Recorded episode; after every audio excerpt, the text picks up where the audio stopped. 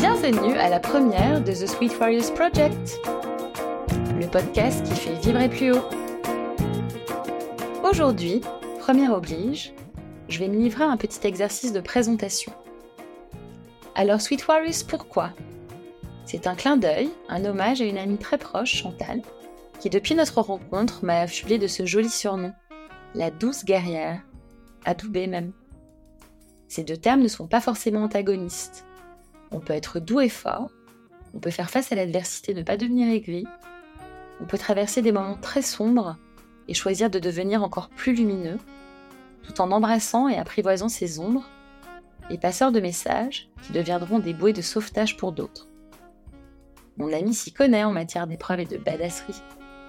Une badass, c'est une personne aguerrie, avec une grande force et un caractère bien trempé. Une dure à cuire, alors on va dire une douce à cuire. Mais dans son cas, on peut parler de résilience en titane et d'une résilience plutôt joyeuse. Ah oui, ici on fera du franglais, du portugnol. La langue est un véhicule, pas une barrière. Certains de nos invités seront francophones, anglophones ou autres et seront traduits. Pourquoi projet? Mon projet, c'est de prendre un peu l'espace public à travers mes invités. L'envahir avec de bonnes vibrations me paraît salutaire, urgent, plus crucial que jamais. C'est participer à une contagion positive, une traînée d'énergie bienfaisante. Le podcast est aussi un aspect d'un projet plus large. Là, on est dans la parole, mais il y aura des écrits aussi et des liens avec des projets à vocation solidaire, culturelle, interculturelle.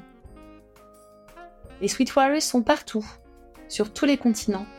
J'ai eu la chance d'en rencontrer dans les pays où j'ai vécu, voyagé, au coin de ma rue. C'est un projet global. C'est aussi un projet de transmission. Pour mes ados chéris, pour les jeunes femmes qu'elles deviennent, pour mes parents, pour mes proches, que j'embrasse affectueusement. Enfin, c'est un projet relais.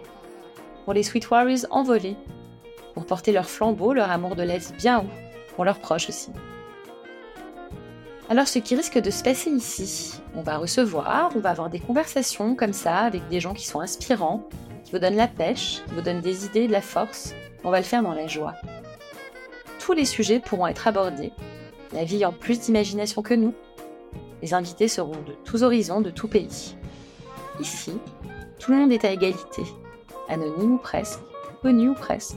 Il n'y a pas de hiérarchie dans les coups durs ou l'absence de choc et on va juste suivre ce fil rouge d'alchimistes. Celles et ceux qui transmutent le sombre, pas forcément le même d'ailleurs, mais leur environnement, en lumière, la difficulté en un moteur. Celles et ceux qui veulent se guérir, guérir, et qui aident les autres à guérir aussi, à s'émanciper, à s'épanouir, à se libérer. Celles et ceux qui font avancer le schmilblick. Des agents de changement, en douceur, mais qui le font avec détermination, celles et ceux qui vibrent et qui font vibrer plus haut.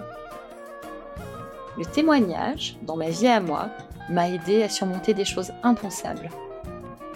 Le fait de savoir que je n'étais pas seule, le fait de savoir que d'autres que moi avaient réussi à gravir leur Everest personnel, l'adversité, la maladie, la perte, les choses de la vie comme on dit, et avaient réussi à traverser, puis à transformer tout ça pour en faire quelque chose de lumineux, de porteur, moi ça m'a aidé et je sais que ça aide pas mal de gens. Ici, la douceur, la gentillesse, l'authenticité, la vulnérabilité sont considérés comme des super pouvoirs. Il faut tomber les masques. Tout le monde en a envie dans le fond, tout le monde en a besoin, peu de gens s'autorisent à le faire. Ce sont ces gens qui osent, qui parlent à cœur ouvert, qui nous font ce cadeau que j'ai envie d'écouter et de vous faire écouter, pour vous inspirer, vous émouvoir, vous donner du courage et des tuyaux pratiques aussi et vous aider à mettre un pas devant l'autre. Et comme l'une de mes prochaines invitées, Amandine Roche, me l'a déjà dit, c'est le principe du tir à l'arc. Parfois on recule fort fort le coude, et plus on recule, plus on est propulsé plus loin après, et souvent plus en ligne avec ce qu'on doit faire dans sa vie. Et puis on va s'amuser aussi, hein. on va faire appel à tous nos sens, on va se cultiver, car la musique, la beauté, l'art, la poésie font partie de mon kit de survie à moi et je suis une partageuse. Bienvenue ici.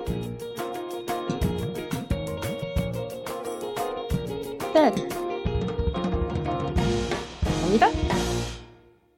Aujourd'hui, j'ai le grand plaisir de recevoir Chantal Nyandoui, celle qui a inspiré sans le savoir le nom du projet. Belge, d'origine rwandaise, c'est un soleil de femme et une grande inspiration. Vous ne pouvez pas ne pas la remarquer. J'ai rencontré Chantal quand je vivais et travaillais à Conakry en Guinée. Elle travaille dans la coopération depuis plus de dix ans. Elle a vécu déjà douze vies dans une vie, minimum. Elle vit actuellement au Malawi. Aujourd'hui, première émission, format étendu.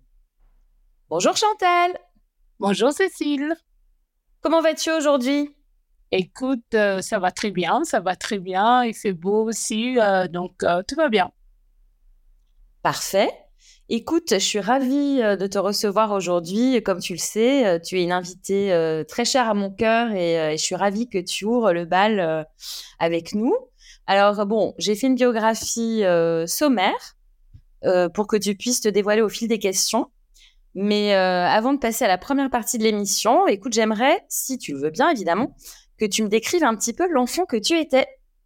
Je crois que j'étais la petite qui savait ce qu'elle voulait, qui voulait s'amuser, qui répondait à ses parents. Pas, pas, euh, respectueusement, hein, répondait à ses parents respectueusement, mais mmh qui malheureusement, enfin, qui malheureusement, non, malheureusement ou heureusement, euh, donc, comme tu sais, je suis euh, d'origine rwandaise et, on était en Belgique quand, je suis née, et, et mes premières, mes premières années étaient en Belgique, et, et mes parents m'ont parlé tout le temps en français. Et donc, et, et, donc, et m'ont, laissé euh, acquérir cette culture où tu peux parler aux enfants, vous pouvez parler aux parents euh, comme, comme euh, des adultes qui comprennent. Bon, adultes, mmh. j'exagère. Voilà. Mmh. Mais dans la culture rwandaise, non, un enfant ne parle pas, ne répond pas aux parents. Si les parents ont décidé, c'est ça et on ne discute pas. Mmh donc c'était un peu le meilleur des deux quoi. Exactement, exactement. Et ça, ça, c'est vraiment ce qui me porte, c'est que, c'est que oui, bon, mes parents, mes parents, ils ont su très vite. Je crois que comme ils étaient tous les deux dans dans l'éducation, ils sont, ils sont, ils sont, ils connaissent la psychologie de l'enfant. Ils connaissaient. Moi, j'ai j'ai grandi et, je dis même à ma maman, elle m'a terrorisée. Elle, elle m'a jamais tapé, personne ne m'a jamais tapé. Mais la psychologie de l'enfant, je savais qu'il y avait plein de trucs que je ne pouvais pas faire parce que, ouais, donc, mais bon, je crois que j'étais une enfant très gaie. Euh, j'ai, dû, euh, bon, j'allais dire, euh, faire honte à mes parents. Euh, comme à ma mère, à ma mère, surtout parce que moi, comme tu, tu me connais, je sais, j'ai, une, je suis très, comment dirais-je, j'ai, une personnalité qui, qui dit ce que je pense, qui fait, qui me fait plaisir. Et mmh apparemment, tu, elle, raconte des fois des histoires, genre, elle m'a ramené chez des amis, m'ont ramené chez des amis, et puis j'ai, disparu. Eux, ils étaient en train de, de parler dans, dans le salon.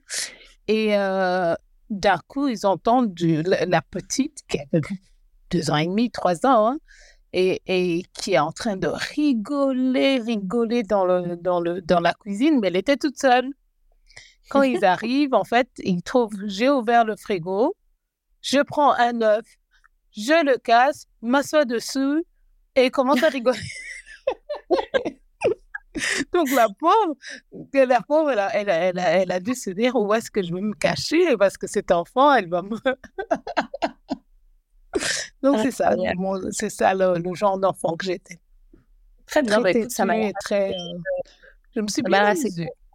Tu es, tu t'es bien amusée, très bien. Et pourtant, dans ton parcours de vie, euh, il y a eu des moments où tu n'as pas dû beaucoup rire. Hein, alors pour mieux comprendre, on va passer à la vraie première partie, la pièce maîtresse de l'émission. Alors cette première séquence, c'est ton storytelling, c'est ton histoire, quoi, ton histoire de badass. Alors j'aimerais euh, que tu identifies les temps forts de ton parcours, les moments qui t'ont défini, qui t'ont fondé, qui t'ont transformé. qui t'ont demandé une réinvention, un dépassement de toi, une métamorphose même, la tienne ou alors euh, celle de ton environnement. Voilà un petit peu euh, l'exercice euh, avec lequel on commence aujourd'hui. Et je suis à ton écoute. Ben, en fait, je crois que je crois que dans ma vie, comme tu l'as si bien dit, et que je ne le pensais même pas, je, comme tu as dit, hein, on ne se rend pas compte de ce, de, de, de ce qui se passe autour de nous ou de ce qu'on a vécu euh, quand on est dedans, quand on l'a vécu. Tu as dit, oui, elle a déjà vécu 12 vies. Je crois que j'en ai même vécu plus. mais. Euh, un chiffre au hasard.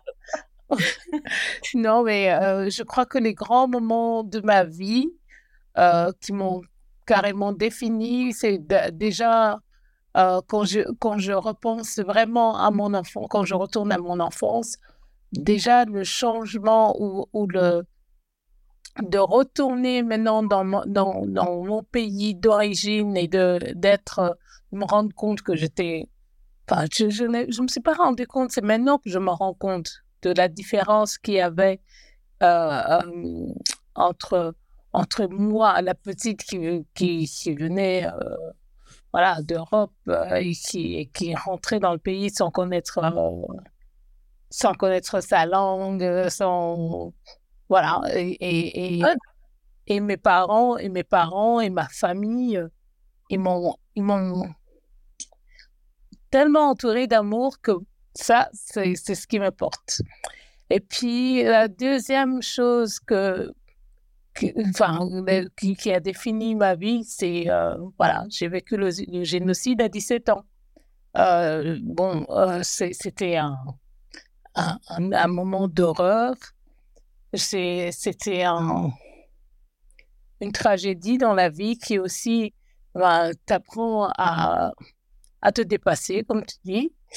Et puis, quand tu penses que ça va, ça y est, tu, es, tu es plus stable et tout ça, ben, euh, et que tu as plein d'énergie, que voilà, tu n'es jamais tombé malade, et ben voilà, on t'annonce que voilà, tu as la sclérose en plaques. Et tu te dis, mais c'est quoi déjà cette maladie? Je l'ai entendu peut-être dans les émissions euh, euh, quand, quand, on va, on va chercher, chercher de l'argent pour des recherches euh, voilà. Alors, je me dis, oh, mais c'est quoi ce truc?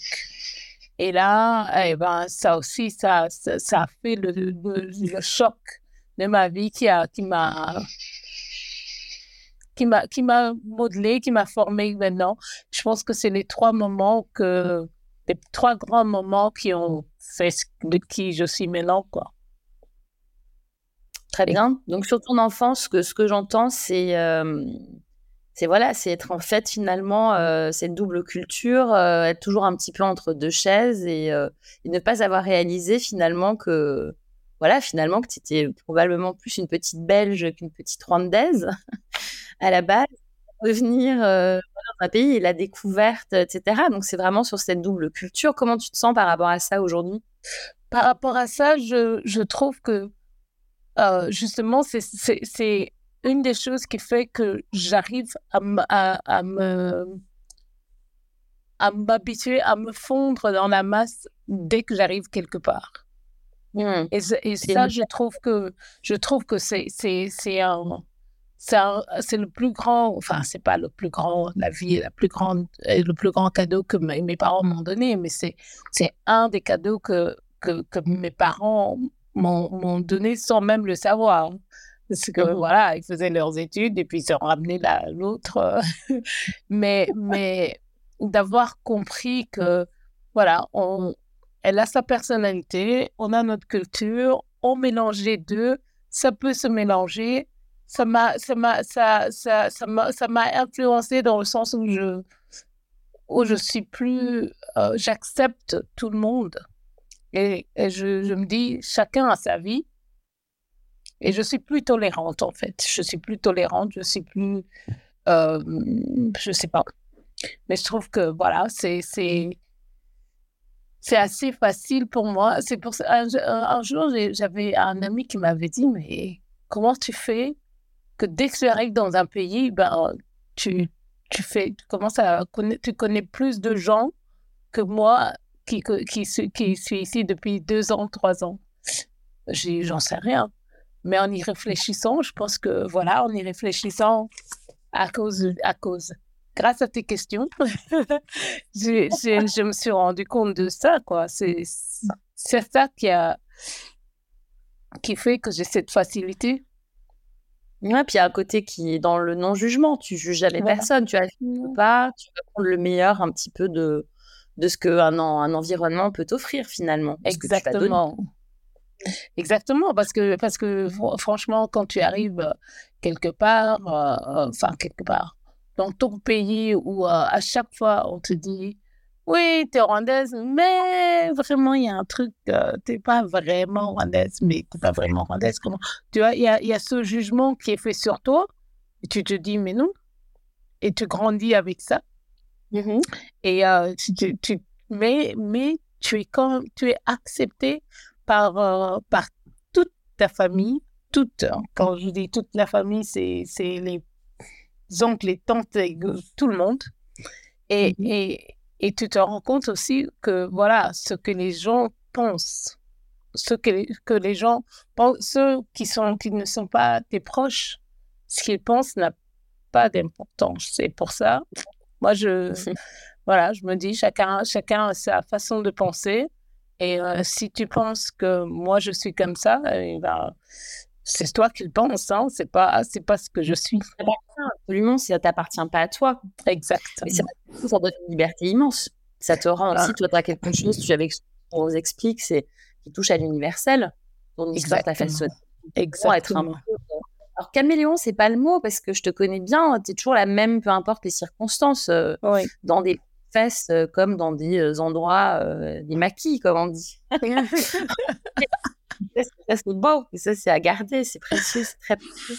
Est-ce que, tu veux, est que tu veux revenir un petit peu sur, sur le génocide? Tu dis que tu avais 17 ans à l'époque.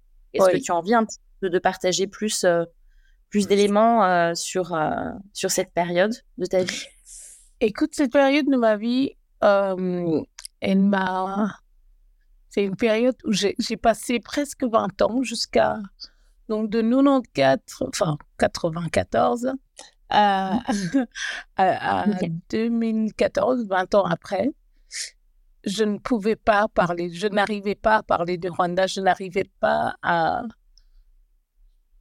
oui, à parler de mes sentiments pour, euh, pour ce pays. Parce que, euh, voilà, je, je, je, je n'arrivais pas, je n'arrivais pas.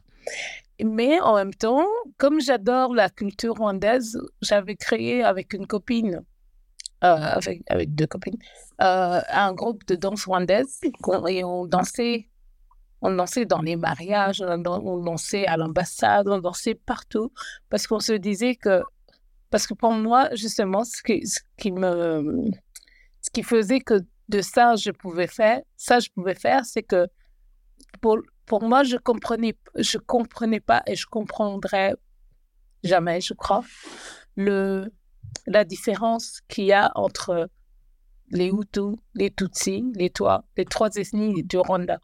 Parce qu'on est tous rwandais. On a la même langue, on a, on a, on, a la même culture, la même danse, la même tout. Et donc, pour mm. moi, c'était, c'était un choc déjà euh, quand, quand, on était assis ensemble, dans, on, on était, quand ça a commencé en avril 1994, je me, me, rappelle que pendant 20, on est, rentré, on est parti le 26 avril de chez nous, de la maison. Mais pendant ces 20 jours-là, on était dans la chambre des parents, tous avec papa, maman, euh, nous quatre, euh, la, la, femme, enfin la, nounou, euh, une tante aussi.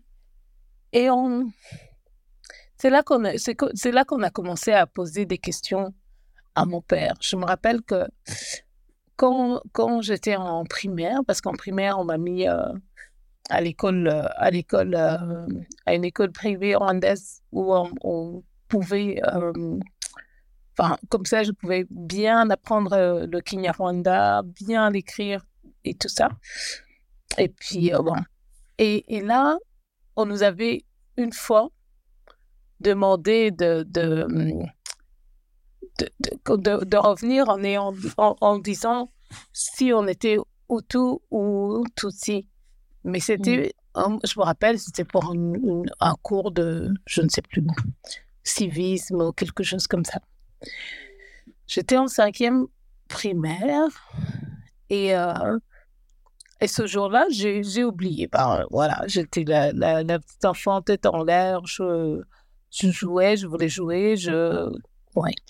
J'ai oublié de demander à mes parents. Mais j'étais assise avec toutes mes copines. Elles ont dit que c'était Tutsi, Tutsi, Tutsi. Et moi aussi, j'ai dit Tutsi. Et, et, je me rappelle la maîtresse. Mais bon, cette maîtresse-là, c'était une maîtresse de. Euh, elle, elle remplaçait, c'était une remplaçante de notre. C'était une remplaçante. Et, euh, elle m'a dit non, mais non, on vous connaît et tout et tout. Ok, bon, bah, j'ai rien compris. Bon, moi, voilà, comme j'ai dit, c'est ton problème. J'ai laissé ça là, j'ai oublié. Et c'est ce, durant ce génocide, parce qu'on entendait parler à la, radio tout le temps, euh, mmh. voilà, les Hutus, les Tutsis, oui. On a demandé à nos parents, mais papa, nous, on est quoi? Mmh. Et pourquoi, pourquoi oui, et, pourquoi, pourquoi il y a tant de haine entre lui Et mon père, je me rappelle, il, il nous a dit, écoutez, vous, vous êtes Hutu parce que moi, je suis Hutu, mais votre euh, tante, euh, votre, oui, tante est, est Tutsi, et votre... Et, et, donc, dans la famille, on a, on a des Hutus, des Tutsis, de, et il nous dit, c'est pour ça que chez moi, la porte a toujours été ouverte à tout le monde. Et je ne vous ai jamais parlé de, de, de Hutu Tutsi parce que y a pas, pour moi, il n'y a pas de différence. Et il nous a dit une phrase que, qui, qui, qui, qui euh, enfin, je vis avec elle tout le temps. Euh, il m'a dit, euh, enfin, il nous a dit, aimez ceux qui vous aimeront. Hum. Et on s'en fout de là où ils viennent, de leur religion, de leur ethnie, de, de tout. S'ils vous, vous aiment, c'est tout ce qui compte. Et ça, c'est mon, mon, mon mantra. Je, je, je, voilà.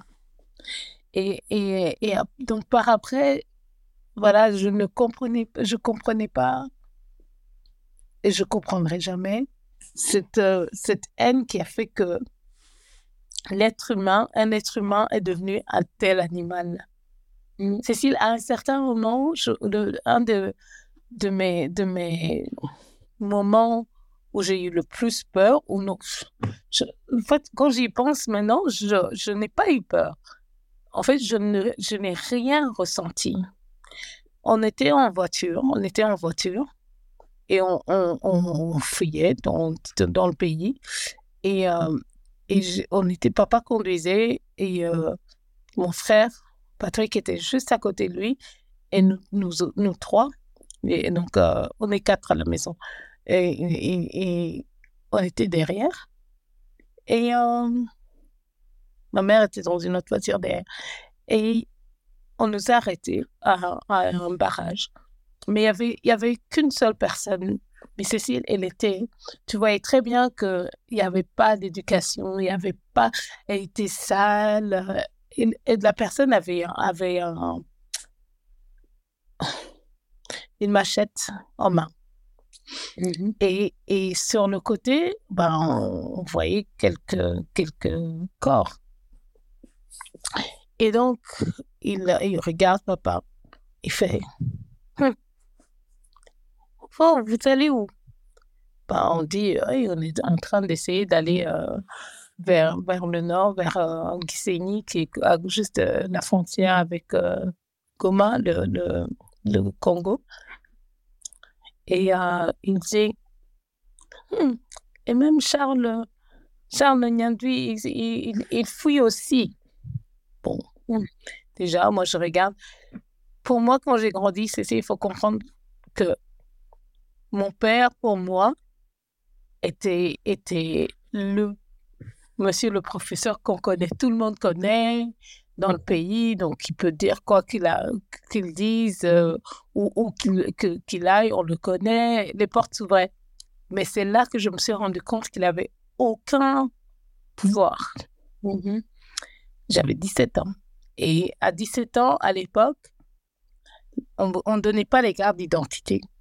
Que on donnait les cartes d'identité qu'à 21 ans. Moi, j'étais, j'avais la taille que j'ai, je crois, à 13 ans ou 14 ans. J'ai juste grandi et puis, euh, et puis je me suis arrêtée, en fait. Ça, c'est plus. Euh, Petite anecdote. voilà. Ah, et donc, et mon, et mon frère était tout mince et, et, grand. Enfin, grand. C'est plus grand que moi.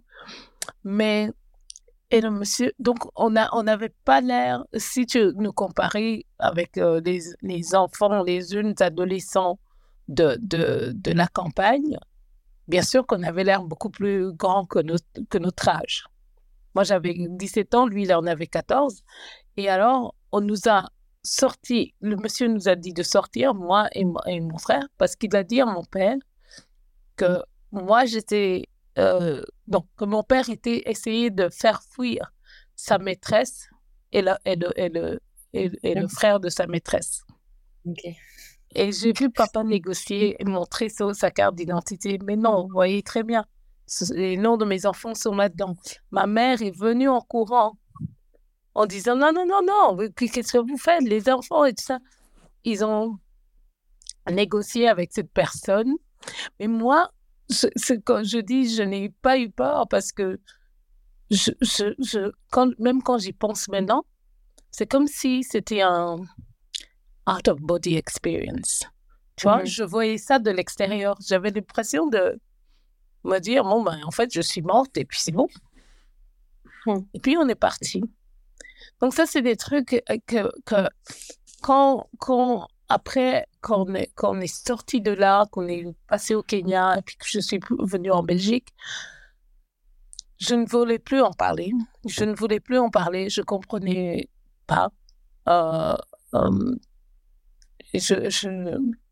Mais j'ai eu le déclic en 2014. Je me suis dit, tout le monde me dit que je suis de l'Afrique de l'Est. Alors, je vais faire le, j'ai fait le Rwanda. Non, j'ai fait le Kenya, l'Ouganda, la Tanzanie et le Rwanda en, en un mois. Mon Dieu. Et, et, et, je suis partie au Rwanda pour une semaine avec euh, ma copine Hélène, qui est française, et, et, euh, on était avec qui Et notre copine australienne. Pour, et je leur, ai, je leur ai dit, moi, je veux aller au Rwanda pour voir les gorilles. C'était pas, pour moi, pour moi, c'était même pas pour voir la famille, pour voir, pour voir mon pays, non. Mais quand je suis arrivée, et j'ai décidé, bon, ben, on va aussi, euh, j'aimerais voir ma maison, là où on, a, on avait habité. Kigali a beaucoup, avait beaucoup changé déjà. Mmh c'était waouh quand je suis arrivée déjà à l'aéroport et que et que à la douane euh, quand en sortant on m'a donné un, une paire de ciseaux en me disant vous enlevez le les plastiques qu'on met sur les valises euh, euh, mmh pour, pour, on nous a dit non non ça n'entre pas dans notre pays. Donc mais la fierté que j'ai eue d'un coup pour une fois je me suis sentie ah oui c'est mon pays Mmh. C'est là que j'ai ressenti. Et puis après, quand on est arrivé, euh, j'ai dû chercher là où on avait habité. Et euh, on, est, on a pu entrer. On a fait le tour. Je ne voulais pas entrer. Je ne voulais pas aller à l'intérieur de la maison. Je voulais juste faire le tour de la maison. Il y avait, il y avait des impacts de balles. Et, et d'un coup, je ne sais pas d'où sont arrivées mes larmes. Et pour la première fois, j'ai pleuré j'ai pleuré pour le Rwanda, pour, euh, pour ce qui s'était passé au génocide, parce que pendant le génocide, pas une fois je n'ai pleuré. Pas une fois. Pas une fois, je, on nous a dit, oui, grand-père était décédé, euh, plein de gens, il euh, y, a, y, a, une, famille, la famille de ma tante qui avait, qui avait, elle avait combien? 10 enfants, je crois? Elle s'appelait Niraneza, et euh, décimée. j'ai pas pleuré. Mais le jour où j'ai vu les impacts en 2014, je ne sais pas d'où sont venues mes, mes larmes. Et je pense que c'est de là que j'ai commencé à, ça a commencé à sortir petit à petit les, les, les souvenirs, euh, les bons et les mauvais.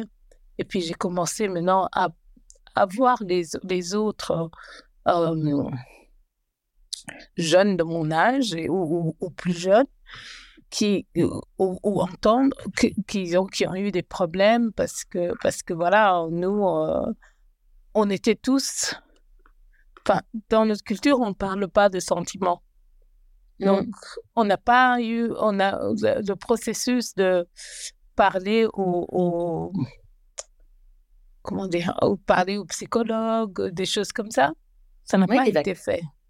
Ça n'a pas été fait. Mmh Donc, on a tout gardé. Et, et, et, en fait, je, je, me suis rendu compte, tout le monde a gardé ça parce qu'on était, on est, on, devait être fort. C'est mmh. notre culture, on doit être fort dans tout. On doit être fort et fier. Et voilà. Mais être fort, c'est vulnérable. Maintenant, on le sait de plus en plus. Exactement. Exactement. Mais euh, voilà. Donc, euh, c'est un, une époque qui m'a. Oh, c'est pas évident parce que je, je, tu te sens, tu te sens euh, coupable parce que tu te dis, euh, oui, bon, enfin, coupable, c'est pas le mot. Parce que, en fait, non, tout le monde te culpabilise parce que là, maintenant, tu sais que tu es Hutu, mais alors, tout le monde dit que tous les Hutus sont génocidaires. Tu te dis, mais non, je connais très très bien ces gens-là qui n'ont rien à voir et qui ne pensent pas comme vous pensez. Et puis après, tu, tu te sens coupable parce que toi, euh, tu as survécu avec papa, maman, tes frères et sœurs. Mm. Mais, mais, mais ta copine, euh, ton, ton, ton voisin de, de, de, de, de, classe, euh, ils, ont, ils ont perdu tout le monde ou ou ils sont morts, ou euh, tu vois, mais donc il y a beaucoup, beaucoup, beaucoup de ces émotions, de tous ces sentiments qu'on a dû, que tu dois digérer, que tu dois te dire, bon, bah, je dois continuer de la vie et, et voilà. Merci Chantal. Euh, oui, je, je, retiens, bon, évidemment, énormément de choses, mais euh, je retiens notamment le fait, et ça, pour avoir des discussions avec euh, d'autres euh, d'autres amis et d'autres gens que je connais mmh d'Afrique de l'Est et de l'Ouest aussi, ce, cette chose qui est fortement ancrée dans la culture. Voilà, on est fort, on affiche une certaine façade, on avale, on avale, on avale.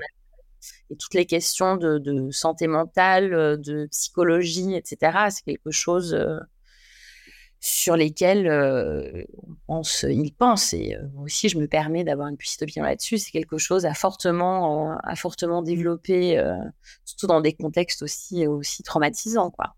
Exactement. Est-ce que tu, tu, sens aussi de donc là on, a parlé donc de ta petite enfance qui euh, construite, qui t'a certainement permis aussi de, de, traverser cette période terrible et ce que tu dis voilà avoir l'impression d'avoir une, euh, une, euh, une expérience un peu euh, presque surnaturelle, où ce n'est pas toi qui découvre ça. Je pense que le choc, enfin, j'imagine même pas ce, que ça peut, ce que ça peut représenter. Ça, c'est quelque chose que j'ai souvent entendu d'autres amis aussi. et voilà, et et le fait voilà que tu aies encore dû être euh, exfiltré quoi. Il me semble euh, quand tu es arrivé en Belgique juste pour finir peut-être sur sur cette partie euh, quand tu es arrivé en Belgique tu, tu as vécu où as-tu vécu quand tu es arrivé en Belgique? Parce que tu as tu m'as présenté une autre amie à toi Genisha. Oui. Il me semble que c'est à ce moment-là que vous vous êtes rencontrés exactement. en ben, fait quand je suis arrivée en Belgique donc j'ai dû j'ai dû comme, euh, comme, tu sais, moi, je suis, je suis née à Bruxelles, mais en, Belgique, tu n'as pas la nationalité de naissance. Oui, c'est pas le droit du sol. Oui, voilà, c'est pas le droit du sol. Donc, sur, ma, sur mon, mon, mon certificat de naissance, il y a marqué née de parents rwandais, née à Bruxelles de parents rwandais. Donc, je suis née rwandaise. Et donc, et comme je n'ai pas vécu mes premiers 12 ans en Belgique, donc, mmh en revenant en, en, en, Belgique, moi j'avais 20 ans, c'était en 97, oui. je devais maintenant, j'ai dû me, me, déclarer réfugiée euh, euh, au ministère des, oh, je sais plus, des Affaires étrangères, j'imagine, je ne sais plus. Et, euh, oui, et, et donc on, on m'a envoyé à Ivoire. Ivoire était était nouveau à ce moment-là. C'est un, un camp, entre guillemets, de, réfugiés, mais bon, un camp euh, entre ceux qu'on avait en tête et où on vivait. Nous, on était dans le luxe total parce que c'était c'était des petits appartements. Moi, j'avais moi j'avais une chambre et, euh, je partageais juste, euh, bon, salle de bain, toilette, voilà les, les, communs, il y avait les communs et puis j'avais ma chambre. Et là, euh, donc il y avait Ivoire 1 et Ivoire 2.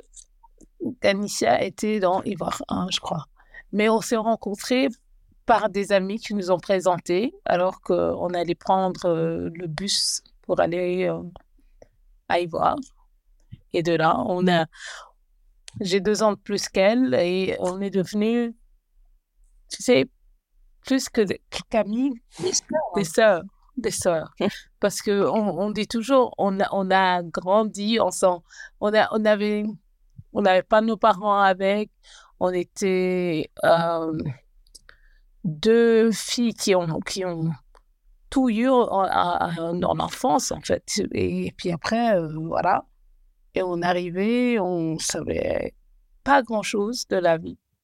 Mais euh, ça nous a beaucoup, beaucoup, beaucoup rapprochés et, euh, et voilà, et, on était. Euh, ouais, bon, il y a beaucoup. Il y a, tu sais, quand je commence à en, parler, il y a tellement d'anecdotes qui viennent dans, dans ma tête et, que, je me dis, waouh, c'est des choses qu'on a vécues ensemble et qu'on a, qu'on, a vécu, qui, qui font qu'on est devenu qui nous sommes, qui, qui font qu'on est devenu, euh, comment dire, presque imperméable à, à, à, aux ondits et, voilà, c'est c'est énorme.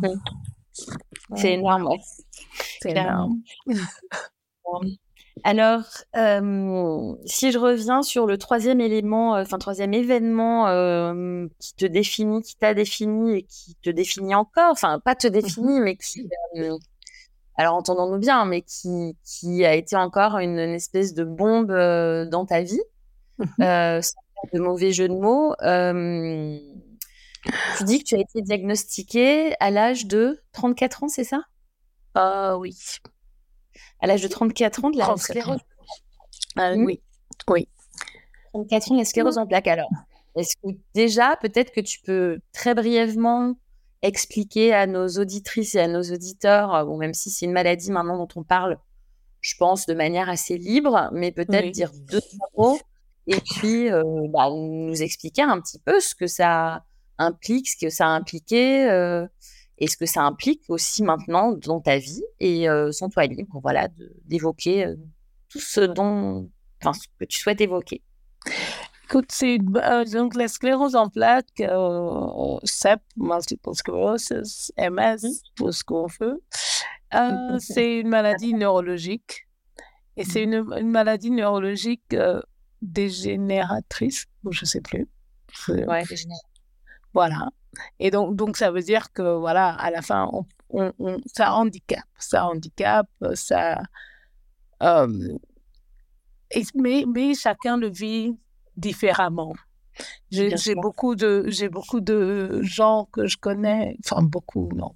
J'ai quelques personnes que je connais qui ont été diagnostiquées au même moment, euh, qui sont en chaise roulante. J'ai beaucoup de personnes Enfin, j'ai d'autres personnes comme moi euh, où si tu sais pas, bah, tu seras comme ma copine, j'ai une copine que j'ai rencontrée en Guinée par ailleurs, et qui m'a dit, oui, en fait, moi, je pensais que tu étais tout le temps sous. C'est pour ça que moi, j'étais devenue ta copine. ah d'accord, t'attires les gens qui aiment, qui aiment picoler. Oui, non, parce que moi, j'adore la vie, j'adore boire un coup, et socialement, pas, tout, pas tous les jours, mais... Et, donc, on faisait la fête ensemble. Et, et... Tes parents vont écouter l'émission. Tu dis ça parce que tu sais que tes parents vont entendre l'émission. C'est pour ça, tu fais l'affichage là. non, non, mes parents, ils ont abandonné depuis longtemps. Ils, ils savent que je vais leur, je vais dire ce que voilà, même, euh, je crois que maman, si elle m'écoute, euh, elle, va, elle doit se dire, oh non, elle est même passée à une émission qui va être écoutée par des milliers de personnes. Et alors, pardon, donc tu disais que cette copine pensait que tu étais saoule, en fait, globalement. Oui, tu étais parce pas que... permanente. Parce que mmh. moi, j'ai euh, donc ma maladie, enfin, la maladie telle que je la vis, pour l'instant, j'ai pas d'équilibre dans dans mon corps. Donc, ce qui mmh fait que à chaque fois que je marche, en tout cas, oh, bon, c'est pas tout le monde, mais ma maman, par exemple, elle retient son souffle parce qu'elle croit que je vais tomber tout le temps. c'est ma maman, mais aussi parce qu'on vit pas, on vit pas ensemble. Et quand elle me voit, elle me voit peut-être deux semaines par, par an et elle se dit oula oula oula oula. Mais bon, et, et donc j'ai pas j'ai pas d'équilibre. Euh, j'ai des, des douleurs, des fois, des tics douloureux dans la mâchoire. C'est, ça, c'est, très douloureux. Mais bon, heureusement, c'est pas tout le temps. Euh, j'ai, j'ai euh, des fois, j'ai, des, j'ai une douleur très aiguë dans, le, dans, le, dans la colonne vertébrale, là où on avait fait la ponction lombaire pour voir les, les pour être s'assurer que c'était ça. Parce que bien sûr, quand, quand j'ai été aux urgences pour me, enfin, juste avant de mon diagnostic, hein, ils m'ont ils m'ont gardé longtemps. Et, donc, j'étais là, genre à, mi, à 8 heures. Et à midi et demi, je demande au docteur quand il revient, je lui dis, mais docteur, qu'est-ce qui se passe? Il y, a, un problème puisque vous avez pris mon, euh, mon sang, vous avez pris euh, ma, température, tout. Et qu'est-ce qui se passe? Et, et, vous, et, vous, aviez déjà euh, quelques résultats de, de mon test neurologique que j'avais fait euh, deux jours avant, quelque chose comme ça. Alors il me dit, «Hmm, on est en train de, de, voir encore parce que vous avez tous les signes de, de la sclérose en plaques, mais c'est tellement rare pour, pour des Africains. Je dis même mmh. monsieur, monsieur le docteur. En fait, euh, c'est parce que je suis rare, hein, c'est pour ça. Hein. Et on, est, on fait partie, oui, effectivement, de ces happy few euh, qui ah font des choses exceptionnelles. il faut toujours, il faut toujours, je crois que dans la vie, il faut jamais trop se prendre la tête et, et, et il faut relativiser et se dire, bah, voilà. Un des trucs que ma, ma maman m'a dit, c'est écoute, au moins nous, on sait ce qu'on a. Et on se soigne. C'est ça. Voilà. Parce que chaque le Pardon? Et euh, oui, en fait, ça, c'est aussi quelque chose, euh, petit message au passage, c'est que tout le monde a, on va dire, euh, une croix à porter, cette expression de ce qu'elle vaut, mais ça ne se voit pas sur le visage des gens. Tu vois, ta copine pensait que tu étais juste saoul en permanence. on a bien rigolé. Et, moi, exactement. De la sclérose en plaques, absolument. Mais voilà, effectivement, ne, pas se prononcer. Donc, une fois que le diagnostic est tombé, euh, qu'est-ce qui s'est passé après? Écoute, que ça a enclenché chez toi Parce que j'ai pas dit grand-chose de ta biographie. Qu'est-ce que ça a enclenché chez toi comme processus? Parce que j'ai pas dit beaucoup de ta biographie. D'ailleurs, pour l'émission, euh, je le ferai. C'est-à-dire que euh, depuis lors, euh, tu, as vécu dans X pays, que tu voyages à n'en plus finir, que tu es que les airlines sont la photo de, la cliente de l'année. Donc voilà, tu vois, c'est un peu un peu dingue. Donc, tu as le diagnostic. Bah, d'abord, quelle est ta première j'imagine que tu as quand même accusé le coup. Et puis, qu'est-ce qui s'est passé après? Et qu'est-ce qui se passe depuis dans ta vie? Mais en fait, la première, ma première réaction, je me suis dit, oh oui, je me rappelle, j'ai posé la question, est-ce que ça veut dire que je peux plus avoir, je ne peux pas avoir un enfant? C'est très bizarre parce que, bon, c'était, euh, ah, j'étais, oh oui, oui, j'étais avec mon ex et je pensais avoir un enfant avec. Et euh, d'ailleurs, en, en, passant, euh, je le remercierai toujours d'avoir été là, même si, bon, voilà, c'est la vie est ce qu'elle est, et voilà, mais il a été là quand, quand j'avais besoin. Donc, voilà. La première chose que je me suis dit, j'ai dit, ah, ok, ça doit être un truc très sérieux, ça. Alors, je me suis dit, ben, j'appelle maman comme ce que je fais tout le temps. Quand je quand j'ai un truc euh, sérieux dans ma vie, j'appelle maman. Sérieux ou pas, hein, parce que au début, même Ganissé me disait, mais tu exagères. Je, je pouvais, euh, de l'huile m'est tombée dessus. Je me suis, je me suis brûlée, mais un tout petit peu. Hein. J'appelle maman. bref. mais là, ce jour-là, je, je vais appeler maman. Et mon ex, justement, a dit non, tu l'appelles pas dans cet état.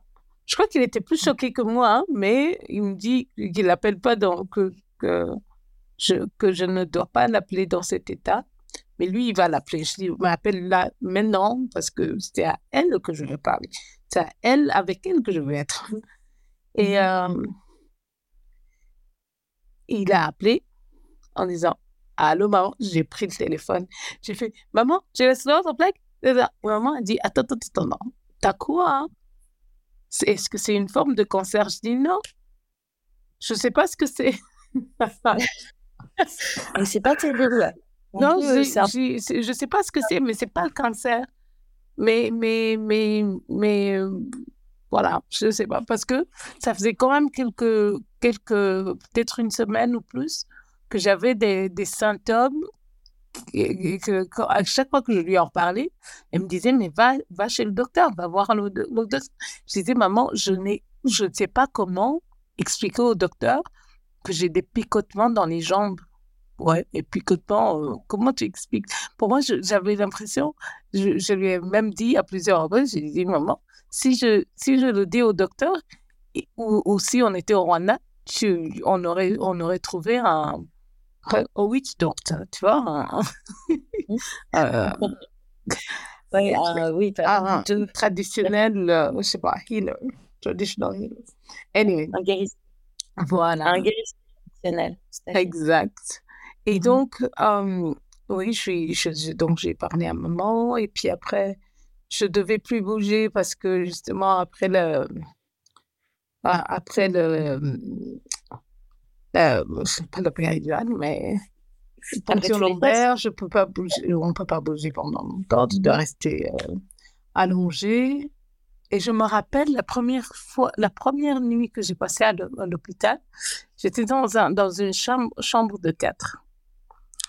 Et à un certain moment, pendant la nuit, il y a une vieille dame qui essaye de monter dans mon lit. parce que, bah oui, mais tu vois, c'était, c'était, c'était un, enfin, c'était à Sainte-Élisabeth, à Bruxelles, mais, mais c'est, dans, dans le, j'allais dire dans le rayon, dans, pour, le, c'est des maladies neurologiques. Mm-hmm. Et donc, la pauvre, elle se rappelait pas d'où elle venait, dans, de quel lit elle venait. Elle était allée aux toilettes et elle Alors, elle se mais qu'est-ce qu'elle fait dans mon lit? J'ai sonné tellement vite. Et les infirmières sont venues la chercher. Donc ça, c'était ma première nuit. Mais le mhm. lendemain, euh, j'avais mes collègues, euh, je travaillais à le LAF à ce moment-là, et mes collègues ont été, mais je ne sais, je sais même pas comment les remercier, comment ils se sont tous, tous mis ensemble mis ensemble. Ils ont fait une enveloppe.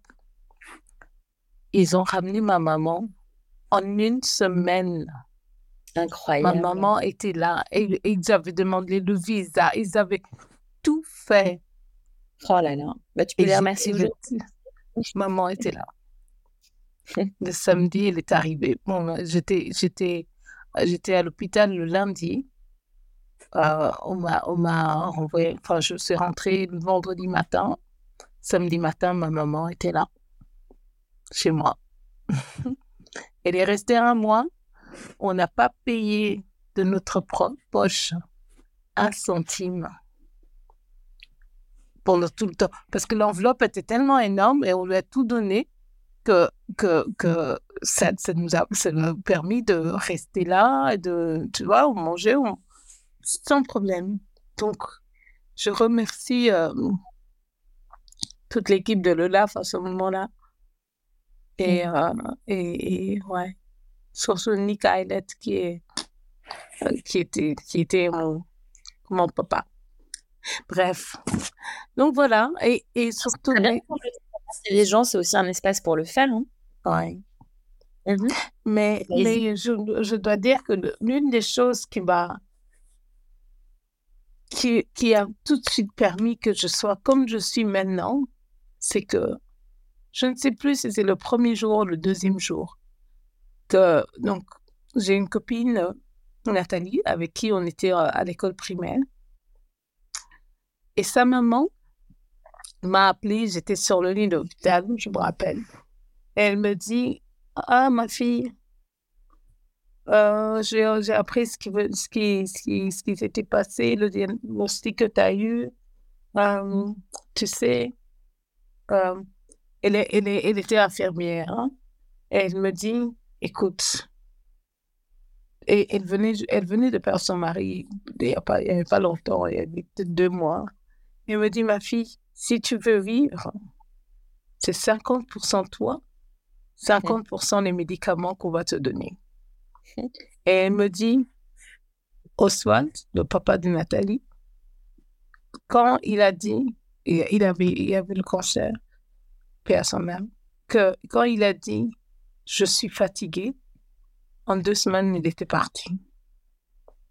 Avant de, avant de raccrocher cet appel, j'ai dit, maman Nathalie, on peut, ne peut pas dire dans notre culture, on peut pas dire euh, le prénom des mamans, tu sais, par, par respect. J'ai dit, mhm. maman Nathalie, moi, je veux vivre. Et les 50% là que moi, je peux gérer, moi, je vais les vivre, mais 100% et plus. C'est ce que je fais. C'est, je confirme. C'est ce que je fais. merci, merci, Chantal pour, pour tout ce que tu partages aujourd'hui. Vraiment, c'est euh, c'est remuant, c'est beau, c'est drôle. Euh, je suis sûre qu'il y a plein de gens, ça va leur mettre un, par un petit coup de pied euh, à l'âme, on va dire. Mais si, c'est grâce à toi, tu sais. Grâce à toi, grâce à le fait aussi de voir les gens qui, qui m'inspirent. J'ai beaucoup de gens qui m'inspirent mais de tous les jours. Hein. C'est, c'est, euh, oui, on a, on a, on peut lire, on peut, on peut, on peut lire, on peut regarder des, des documentaires de gens et tout ça. Mais c'est les gens de tous les jours, c'est les amis que je, que je me fais, c'est, c'est, c'est, c'est l'amour que je reçois. Parce que tu sais bien, moi, je suis, je suis amoureuse de l'amour. Et donc, je, je, je, je, de toutes les formes d'amour. Pardon? De toutes les formes. Oui, toutes les formes. Toutes les formes. Et, et, et moi, quand je donne mon, mon amour, je, je, le donne à fond. Et quand mm. je le reçois à fond, comme quand, comme quand je ressens ton amitié, ton amour, eh ben, ça m'inspire tellement parce que je me dis, mais attends, mais est-ce qu'elle voit même ce, qu'elle est, ce qu'elle ce qu'elle me fait ressentir, ce que, comment elle me elle m'inspire à être à être plus de moi-même, la meilleure version de moi-même. Ouais. Waouh, merci Chantal. Sans le vouloir et en mettant la larme à l'œil quand même, euh, tu as fait une subtile transition vers euh, la prochaine partie. Alors la prochaine partie, euh, on va parler justement, bon tu en as déjà parlé en filigrane, euh, ah de ton kit de survie. Alors entendons-nous bien, ah. survie, ça s'écrit S-U-R majuscule, avec vie, bon, vie on l'écrit toujours en majuscule aussi, mais voilà, l'idée c'est un peu de partager avec les auditrices et les auditeurs euh, ce qui fait que quels sont un peu les, les, outils que tu as, mais de, toute nature, hein, que tu as à disposition dans ta boîte à outils, euh, dans ton kit, qui t'ont permis justement de traverser des événements, des épreuves qui sont pas de la petite bière, j'ai envie de dire, euh, et qui te permet d'avoir justement ce que tu viens de dire, c'est cet amour, tu es amoureuse de l'amour, tu es amoureuse de la vie, tu veux les vivre, tu as, as pris une décision consciente quand le diagnostic est tombé de, bah, de tes 50%, pas en faire 50%, mais plutôt 100, voire même parfois 200. Euh, voilà, donc est-ce que tu peux partager un petit peu? Donc ça peut aller vraiment de choses tout à fait spirituelles à des choses très pratico-pratiques aussi. Écoute, de, un, moi je suis, euh, je crois en Dieu. Je crois en Dieu, mais, mais je, ne, je ne pratique pas. Je suis pas, tu me verras pas à la messe euh, tous les dimanches, tu me verras pas. Non, mais parce que moi, je suis, je suis née et je suis de confession catholique. Et, mmh euh, et on m'a toujours dit que Dieu écoute et, et, partout et il écoute tout le temps. Mmh. Donc, je suis, enfin, je suis aussi, comment on dit ça? Grateful. Reconnaissante. Je suis reconnaissante, mais maintenant, j'étais reconnaissante pour les grandes choses de la vie pour les grandes choses de la vie. Puis j'ai de plus en plus je lis et je me dis mais en fait, il y a, on peut être reconnaissante pour même les petites choses qui nous arrivent, pour mmh. même les petites choses qui nous arrivent. Et c'est là qu'on peut maintenant, euh, comment dire, trouver même dans dans le jour où tu te dis mais rien ne va plus, oui. Euh, y a, ma vie, ma vie c'est une merde et tout ça. Bon, bah, je ne sais pas si on peut dire ça dans ton mais. oui. Lâcher un chat parfois. Hein. Et une très jolie chanson d'ailleurs qu'on pourra, qu'on pourra conseiller aux auditeurs après, ah. qui s'appelle Ma vie, c'est aujourd'hui, ma vie, c'est de la marde. C'est une, ah. une Canadienne qui chante ça, Lisa Leblanc, et c'est assez, c'est assez rigolo. Vas-y.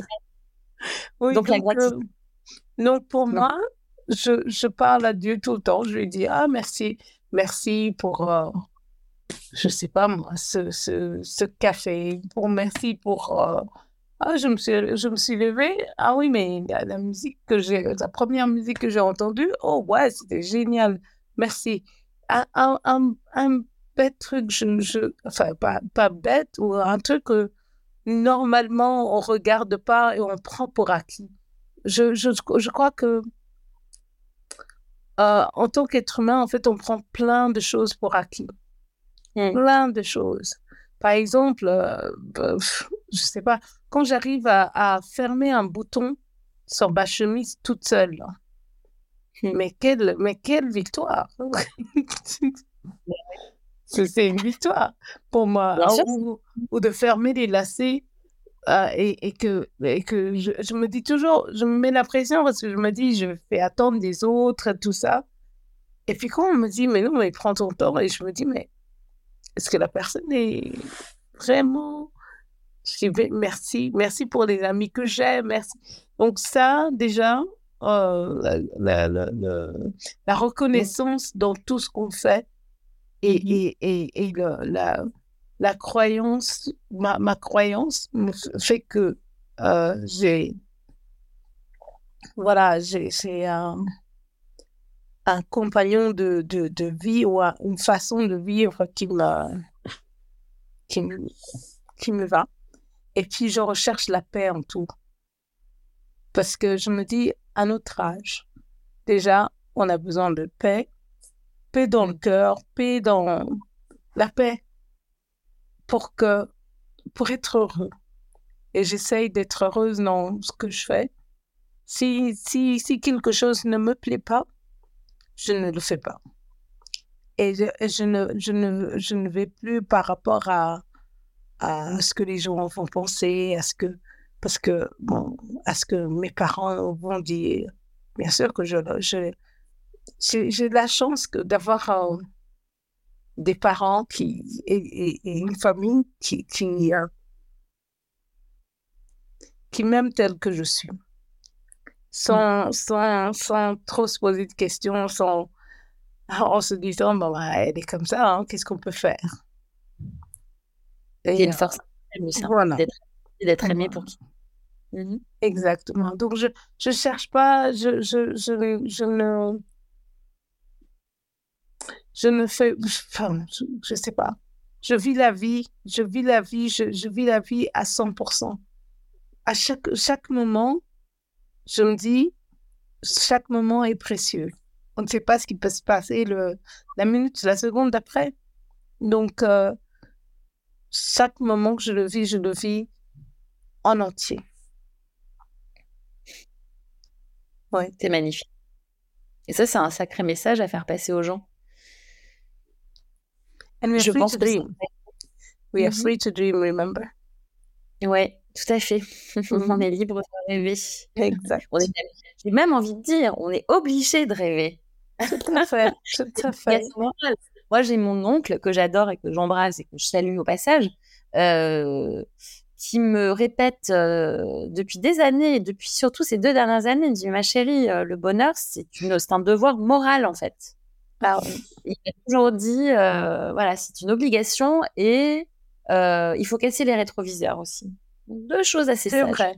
Ça, c'est vrai. Voilà, casser, c'est peut-être un petit peu violent comme concept, mais euh, c'est vraiment dans Shockback, c'est tu, tu te sers de ton expérience, voilà, tu apprends de ton expérience. Ton expérience. Et les émotions qui, qui étaient attachées, tu les laisses là où elles sont. Oui, tu les laisses en paix. Oui. Est-ce que tu as autre chose de survie? De survie? Euh... Mm dans ton petit kit choses plus légères peut-être. Hein J'en sais rien. Moi, je rigole tout le temps. Je, je prends, je prends pas, je me prends pas au sérieux. Et je me dis, mmh. j'aime. Ah oui, non, mais aussi, j'aime mmh rendre. Tu sais, moi, moi, moi, moi j'ai euh, le, la personne, une des personnes. Non, pas seulement une des personnes. Oui, une des personnes non, la personne qui m'inspire le plus, c'est mon papa. Mm-hmm. Parce que il a rêvé, il a poursuivi son rêve. Et c'est pour c'est grâce à lui que je suis là, qu'on est là, nous les enfants. Et pour moi, pour moi, c'est c'est c'est vraiment l'incarnation de voilà, va au-delà de ce que tu peux, de, de tes limites va au-delà, rêve au-delà de, de, tes limites et tu, et tu, tu arriveras au, au, plus haut de ton, je sais pas, de tes pouvoirs, j'en sais rien, je sais pas comment dire.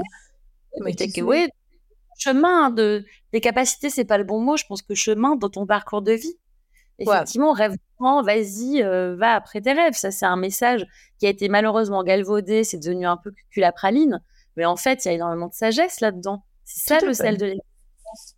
C'est euh, puis ton cœur. Et je me, je me rends compte euh, très récemment dans des événements qui me sont proches là que ce suis ton cœur. Souvent, on comprend pas très bien en fait. On prend que on pense que c'est un peu un cliché. Oui. Et on l'applique d'une manière très superficielle. Mais quand tu commences vraiment à suivre ton cœur, pas ton cœur euh, d'ado attardé, quand tu suis le cœur, c'est quelque chose d'extrêmement puissant. D'ailleurs, cette semaine, un, super documentaire sur la puissance infinie du cœur humain. Magnifique. Oh. Vraiment, le cœur, ce qui est vraiment logé, ce qui, qui, a l'intelligence. Quand on dit l'intelligence du cœur, c'est pas juste euh, être un peu, euh, euh, voilà, bienfaisant sur les, voilà, un peu, un peu sympa. Non, non, non, non. C'est quand tu fais les choses avec ton cœur. Tu peux pas mmh. échouer et ton, et ton intuition, en fait, il faut se fier beaucoup à son intuition aussi. Et ton intuition, c'est ton cœur, en fait. Et ce que disait le. C'est ton cœur qui parle. Ton cœur qui parle, et que le cœur, c'est aussi le siège et l'outil de communication avec le divin. Donc, le divin, encore une fois, il n'y a pas de croyance ici. Enfin, voilà. Ça peut être Dieu, c'est l'univers, c'est le cosmos. C'est là que, c'est avec ton cœur que tu peux vraiment être en lien avec quelque chose qui est plus grand que toi et qui va t'amener là où tu dois être, en fait. Moi, plus je euh, plus j'ai l'impression que de toucher ça du doigt et, qui va te permettre un alignement incroyable. Tout à fait, c'est ça. Je, suis absolument d'accord. avec ce, ce que tu viens de dire. Ok, autre chose sur le kit de survie à part la danse, euh, la musique. Oh, à part la danse. Ah oui, tu, sais bien, moi je, je, fais la fête tout le temps, je voyage. J'ai pris, j'ai pris l'option de, de profiter de ma vie à 100%. Donc cette option, ben, euh, il faut, hein. faut pas, il faut pas commencer à croire que oui, mais Chantal elle a des millions sur son compte. Non, mais elle vit bien, cette fille. Elle, elle, travaille pour bien vivre ce qu'elle veut maintenant. Parce que je me suis mmh dit, en fait, euh, la plupart du temps, quand on travaille, quand, quand les, gens, les gens travaillent, ils mettent à côté pour, euh, pour euh, leur, leur jour plus, plus tard, ou pour les enfants. Pour... Moi, je me suis dit, non, j'ai, je vis pour moi. Je vis, je vis le moment maintenant parce que je ne sais pas ce qui va se passer euh, dans, dans deux semaines, dans trois semaines, mais je le vis à fond. Et je le vis bien. Je, je, suis, je suis heureuse. Ce qui me rend heureux, je le fais. Si ça ne me rend pas heureuse, ah non, je ne le fais pas. Je trouve que c'est un bon aiguillon. c'est pour les gens. Et ça, ça, c'est encore une fois, c'est par rapport au cœur. C'est, c'est cœur. C'est, c'est juste pour moi ou c'est pas juste pour moi? Donc, exactement. Il faut, il faut faire des choix, des choix qui te, qui, qui te vont à toi. Tu vois, mm. il faut, il faut se poser la question de qu'est-ce qui, est-ce que, tu vois, il faut pas écouter Chantal, oui, elle fait ça comme ça et elle est heureuse. Que voilà, c'est pas pour ça que Cécile, si elle applique ça, elle va être heureuse, pas du tout. Mm chacun sa vie, chacun son, son parcours. Tout à fait. Alors, dans cette séquence euh, que j'appelle le tips des cinq sens, les tuyaux des cinq sens, on va revenir gentiment au corps. Alors, on était dans la réminiscence, dans la mémoire, dans ton histoire, et on revient doucement mais sûrement vers le corps. L'idée, c'est de revenir à la sensation, euh, voilà, on est des esprits, mais pas que, évidemment, du tout même. Alors j'aimerais que tu partages avec nous ce qui euh, réjouit, émeut, titille tes cinq sens. Et alors, si tu le veux bien, on va passer sens après sens. Et pour commencer, on va commencer par Louis. Écoute, je dirais, oh, j'aime bien le bruit des vagues, l'eau dans la nature, la source. Euh, oui, c'est une, une euh, sensation de, de bien-être, de paix, de tranquillité. Et j'aime beaucoup cela. Très bien. Tu as vécu souvent au bord de la mer, non? Souvent, oui, quatre ans, les quatre ans que j'ai passés en, en, Guinée. Oui, mais aussi quand j'aime bien, j'aime bien me promener euh, dans la nature, être dans la nature et, euh, et avoir tombé sur une source d'eau qui coule ou bien c'est c'est un agréable moment. Très bien, merci beaucoup. On va passer au toucher. Le toucher, je dirais euh, la peau de ma maman. J'adore euh, la douceur. Euh, j'adore. En fait, j'adore le contact avec les gens. Le toucher, la, la, je sais pas. Je trouve que je comprends mieux les gens avec un juste toucher leur, leur, leur, bras, leur, je sais pas, un hug. J'adore, j'adore des accolades, des, câlins. Tu sais bien. ok, donc ça te permet en fait un peu de sentir l'énergie de la personne euh, à qui tu as affaire finalement. Exactement, exactement. Et je trouve que les échanges, les, les échanges sont encore meilleurs pour moi. Très bien. Mais ta maman est à l'honneur aujourd'hui. J'espère qu'elle écoutera l'émission. ah ouais, j'ai intérêt. Hein. elle n'a pas le choix. Très bien, on va passer à la vue. La vue, j'aime beaucoup le lever ou le du soleil. C'est un moment, encore une fois, encore une fois, c'est un moment de paix, un moment de... Je, je, je suis toujours... Euh, j'admire la splendeur de la et je trouve que c'est le moment de, lever du soleil, c'est aussi un moment où je j'ai encore l'opportunité de vivre à une, une, une, autre journée, une autre belle journée. Très bien, c'est un moment d'inspiration et euh, voilà quoi. Est-ce que tu te fais un peu de visualisation euh, quand tu te lèves comme ça et que tu euh, tu vois un beau lever de soleil, ça t'inspire, tu te dis tiens aujourd'hui je mets telle énergie dans ma journée ou pas? Pas vraiment. Je suis pas très non, je, je je suis pas je ne visualise pas beaucoup mais c'est quelque chose que je devrais commencer à faire, par exemple, que je me, que je me dis que je dois méditer un peu plus. Ou... Mais par contre, dès, que je vois un lever du soleil quoi, ou un coucher du soleil, je fais, je, je, fais une petite prière et je, je remercie le Seigneur pour euh, cette autre opportunité. Merci Chantal. On va passer à l'odorat. L'odorat. J'aime. Hmm. J'aime la terre mouillée. Donc, la terre mouillée après la pluie. Ah. Euh, oui, c'est une odeur que je ne sais pas pourquoi. J'ai l'impression que ça, ça, me, ça me relaxe. Encore une fois, mais j'ai l'impression que mes, mes sens, c'est plus euh, ça me calme, c'est la, c'est, c'est, c'est la paix intérieure et tout c'est, tout c'est ce que je recherche euh, dans la vie. Donc là, Très bien. Humide, euh, oui. Et euh, un endroit en particulier ou en général? En général, en général. Mais, mais surtout dans la nature. Quand je suis dans la nature, bon, donc pas, pas, dans, pas dans un endroit où c'est que des buildings. Et, non, dans la nature, encore une fois. Magnifique, tu es vraiment une amoureuse de la nature. Tu trouves beaucoup d'inspiration dans la nature. Exactement, exactement, parce que moi, la nature m'intrigue. Je suis toujours euh, intriguée par la nature, par la beauté de la nature et que tout, tout, tout est tellement bien fait et tout se, se marie bien et, et se complète Très bien. Merci beaucoup, Chantal. Et on va terminer par le goût. le goût. Écoute, la vanille. la glace vanille. Oh.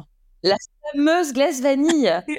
Pourquoi alors? Ça rappelle quelque chose de particulier? Ça, qu'est-ce que ça évoque Parce que le goût, on dit que le goût, c'est vraiment quelque chose de, voilà, c'est euh, quelque chose qui permet à te raccrocher à des souvenirs. Le goût et, euh, et l'odeur aussi beaucoup. Alors le goût, alors pourquoi la glace vanille en particulier? Pourquoi la vanille? Écoute, j'ai un rapport avec la vanille qui encore qui me calme, qui me à chaque fois que je me sens mal que que je me suis sentie euh, euh, un peu déprimée ou que ça me c'est comme c'est comme c'est comme un câlin, c'est comme un grand câlin. c'est un baume la vanille. Voilà. Ah magnifique. cœur. Mmh. Un beau au cœur, très bien. Et au ventre aussi, un petit peu une bonne glace vanille. plaisir. Un petit. Et c'est va. Très bien, merci beaucoup pour ça. Merci, merci. Alors on passe à la séquence suivante. Alors, dans cette émission, moi, je me fais aussi plaisir, évidemment. Je fais la synthèse un petit peu de ce qui me plaît à moi. Et alors, je suis une grande fan de citations. Tous les jours auprès, j'en lis. Euh, les gens m'en envoient parce qu'ils connaissent mon amour euh, incroyable pour les citations. Je les partage aussi. Alors, les citations, c'est vraiment euh, tout venant. Hein. C'est des citations qui m'inspirent, qui me portent, qui me font rire, qui me font réfléchir. Et alors, je vais te demander s'il te plaît, de partager minimum une citation, mais alors tu peux y aller, hein, tu peux en partager plus. Une citation fondatrice, une citation préférée, un mantra euh, qui te permet, euh, on va dire, de revenir en ton centre quand tu te sens un petit peu chahuté, euh, quand tu en as besoin, ou quelque chose qui t'inspire, qui parle de toi. Voilà, je suis à ton écoute. Mon mantra, moi, je, je lis, c'est vrai que je lis beaucoup, je suis inspirée par beaucoup de choses, mais temps, j'ai pas une seule citation qui me, qui me ah bah, tu, tu, tu, peux y aller, euh, commence par une et puis on va dérouler avec grand plaisir.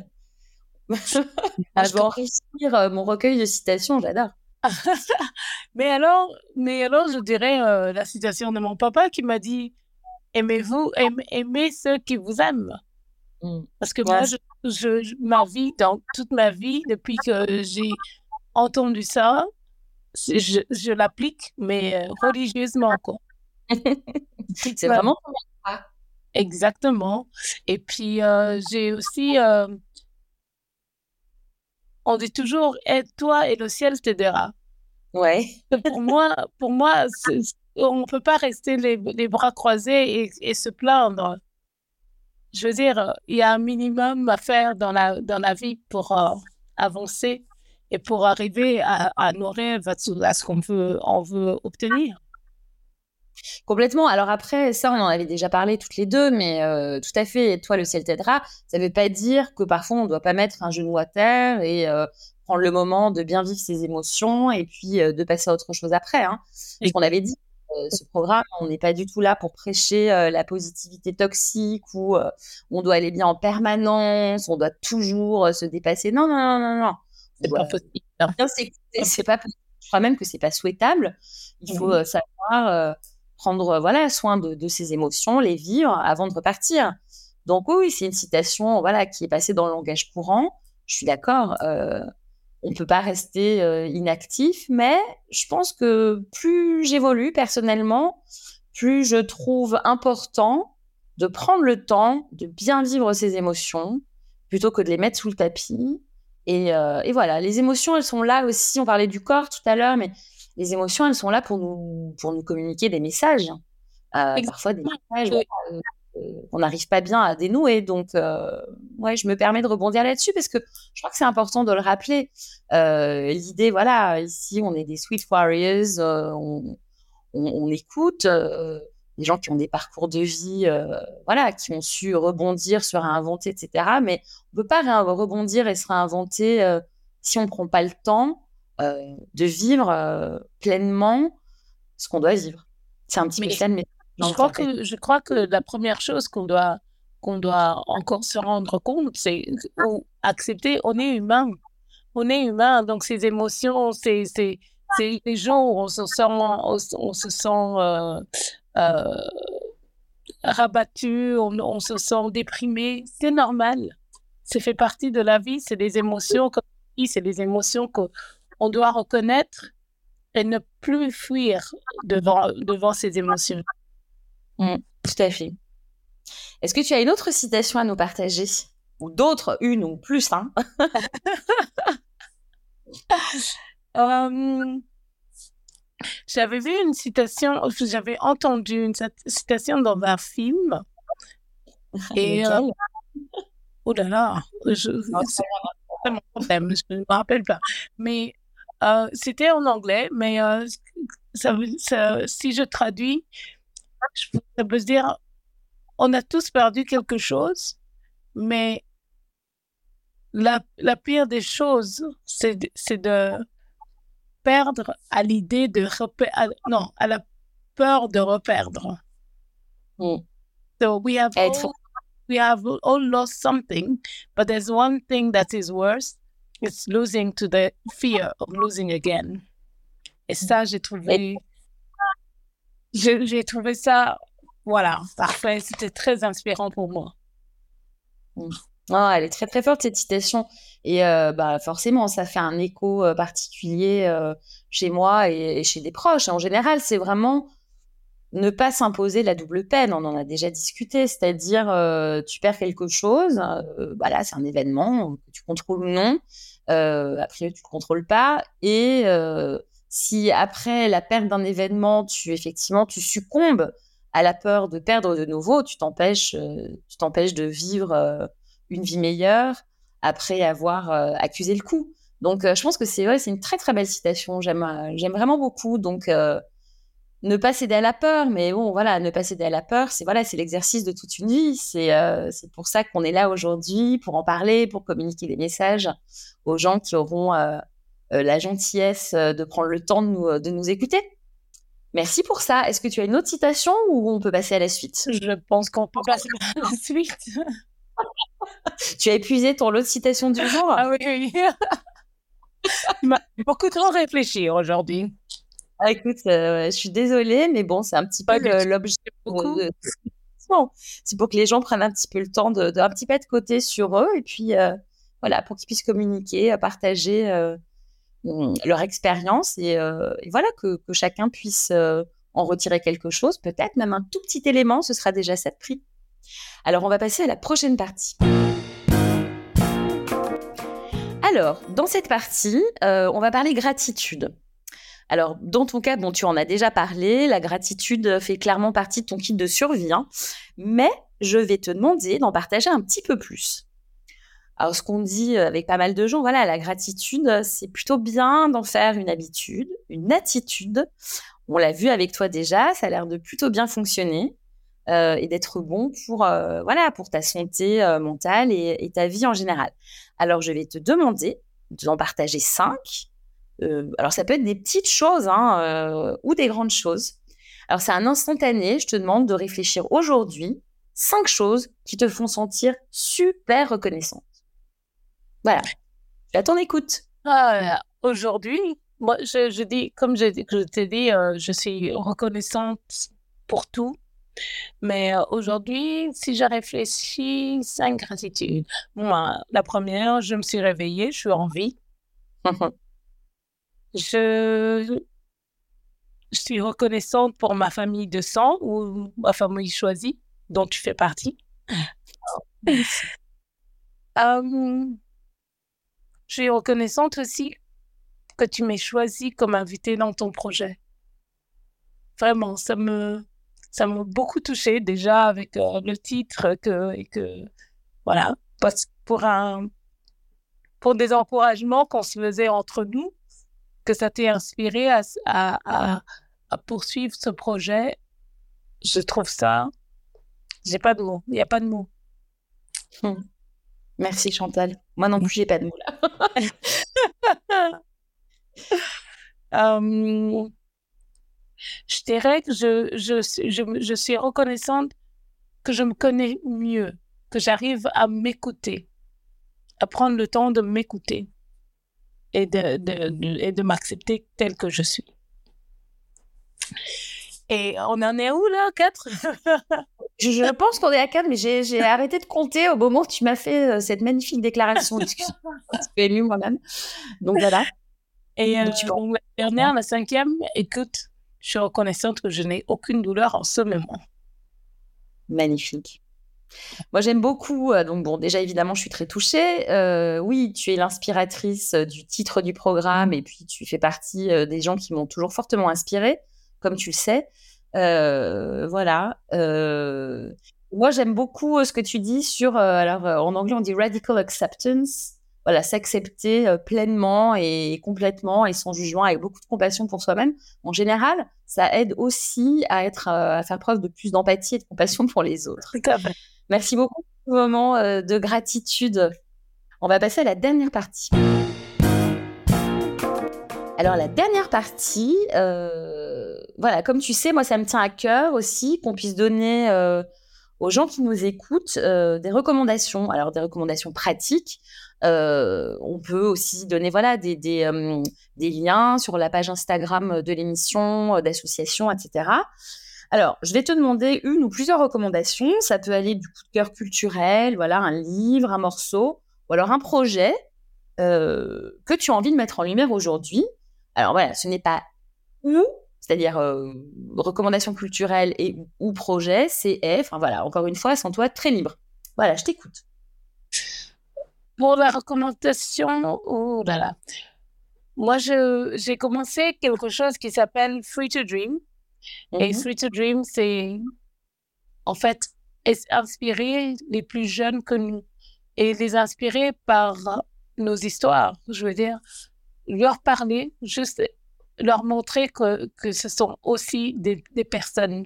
Parce qu'il y en a beaucoup, il y a beaucoup de personnes euh, qu'on rencontre euh, sur notre chemin de vie et euh, qui n'ont pas, qui n'ont, qui n'ont pas de, qui se sentent seuls, alors que dès qu'on leur parle, on, on trouve en fait que, enfin, ils trouvent une inspiration dans nos, dans, dans nos histoires.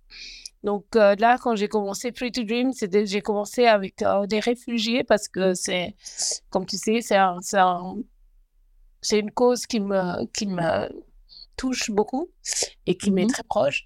Et euh, je commençais au, au, Swaziland et j'allais chez les, chez les réfugiés, les jeunes, et leur dire Non, vous me voyez maintenant ici, mais j'avais tout perdu et je me suis reconstruite parce que c'est pas c'est pas l'environnement qui fait qui fait la personne. C'est mmh euh, ce que vous ce que vous en faites ce que vous pensez ce que vous rêvez, ce que vous rêvez euh, qui va qui va modeler votre votre avenir. Donc pour moi euh, la recommandation que je ferais c'est de toujours essayer d'inspirer quelqu'un ça fait énormément de bien et je, je n'ai pas encore réussi à à trouver quelque chose qui me fasse autant plaisir que quand je peux faire plaisir. Magnifique. On, mettra hein, les détails euh, du mouvement euh, sur la page Instagram. Écoute, magnifique. Voilà, effectivement, tu as, tu, tu, tu, as partagé, tu encourages. Voilà, tu dis, on n'est pas défini par son environnement, tout à fait. Mais il faut que des mains soient tendues. Euh, voilà, tu, tu, tu, fais du, tu as, tu as fait du mentoring en fait avec avec ces jeunes. Donc effectivement, c'est un très beau message aussi. C'est on n'est pas défini par son environnement on a tous dans la vie des gens qui, à un moment donné, nous ont tendu la main, nous ont, euh, nous ont, cru en nous. Euh, et, c'est comme ça qu'on arrive euh, après à se faire une, à se faire une meilleure vie. Comme je dis, c'est vraiment un passage de relais. Je vois vraiment tout ça comme voilà, passer des messages, passer des relais, être là vraiment les uns pour les autres. Et en ce moment, j'ai envie de dire, on en a plus besoin que, que jamais, quoi. Ok, merci beaucoup. Alors, c'est à mon tour de partager des recommandations chaque semaine. Il y aura un petit peu de tout. Bon, de la musique euh, qui aura souvent la part belle, hein, parce que la musique reste, euh, on va dire, ma première nourriture, de l'art, du street art, de la poésie, de la littérature, des projets aussi. Il y aura du neuf et puis il y aura de l'intemporel. Alors aujourd'hui, au rayon musique, c'est la première, donc euh, j'ai choisi Maiden Voyage de Herbie Hancock. C'est un morceau de baptême, c'est un voyage initiatique.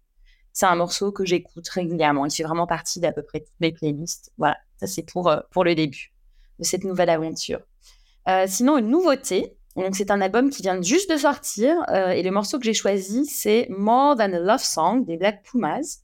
C'est un groupe américain d'Austin euh, que j'ai découvert quand j'ai eu aux États-Unis. C'est très soul, c'est chaud, c'est boostant et ça a beaucoup de sens. Vraiment, je recommande chaleureusement.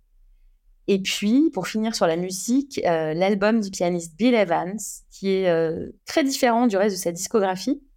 C'est vraiment un petit joyau c'est euh, un album que j'ai beaucoup offert euh, avant l'extrême digitalisation et que je recommande toujours euh, régulièrement. Cet album s'appelle You Must Believe in Spring. Donc, c'est encore une fois, je suis très lourde avec ça, mais c'est vraiment, tu dois toujours croire au printemps, quoi. C'est, voilà, y croire toujours et encore, même après avoir posé le genou à terre. Donc, voilà, je l'ai beaucoup offert et je le recommande toujours.